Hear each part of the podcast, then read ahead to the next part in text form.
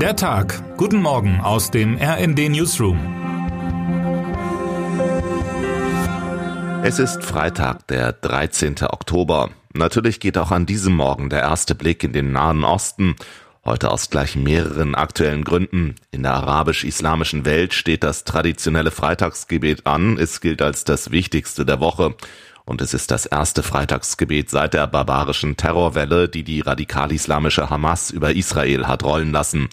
Im Umfeld von Freitagsgebeten kam es in der Vergangenheit immer wieder zu Protest und Tumulten, auch im Gazastreifen, dessen Bevölkerung jetzt einmal mehr schwer leidet. Die Anspannung ist groß. Außerdem rollt nach wenigen Tagen der internationalen Schockstarre nun nach und nach die Reisediplomatie an.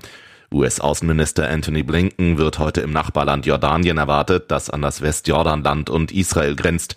Seine deutsche Amtskollegin, Bundesaußenministerin Annalena Baerbock, kommt derweil zum Solidaritätsbesuch nach Israel. Die Reise wurde gestern Nachmittag kurzfristig angekündigt.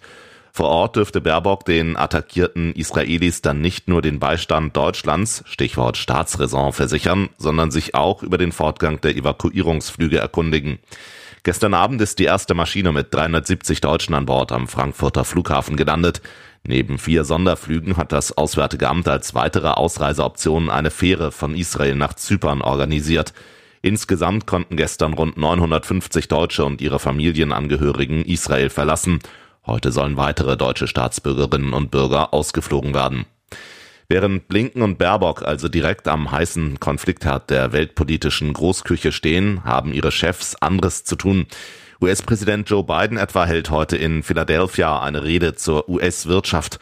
Die ist wichtig genug, keine Frage. Das Duell um die Aufmerksamkeit der deutschen Öffentlichkeit dürfte dann aber doch eher der Bundeskanzler mit seinem Abendtermin gewinnen. Olaf Scholz lädt zum Spitzengespräch im Kanzleramt zum Deutschlandpakt. Anfang September hatte Scholz, damals noch mit Augenklappe nach einem Joggingunfall, der Opposition einen solchen Pakt angeboten. Mittlerweile ist das Auge wieder heil, aber so richtig scharf erkennen kann man noch immer nicht, was dieser Deutschlandpakt sein soll. Das soll sich nun ändern. Scholz empfängt unter anderem den Hauptadressaten CDU-Chef Friedrich Merz, dazu die Sprecher der Ministerpräsidentenkonferenz, Hessens Regierungschef Boris Rhein, CDU und Stefan Weil, SPD aus Niedersachsen. Es wird um die Asyl- und Migrationspolitik gehen, so viel ist bekannt. Die Union drängt auf schärfere Maßnahmen, nur dann ist sie offenbar bereit, dem Kanzler zu folgen. Der Migrationspakt ist der Schlüssel zum Deutschlandpakt. Falls Sie sich nicht mehr erinnern, den Deutschlandpakt hatte Olaf Scholz erdacht, um Genehmigungsverfahren zu beschleunigen, das Land schneller zu modernisieren.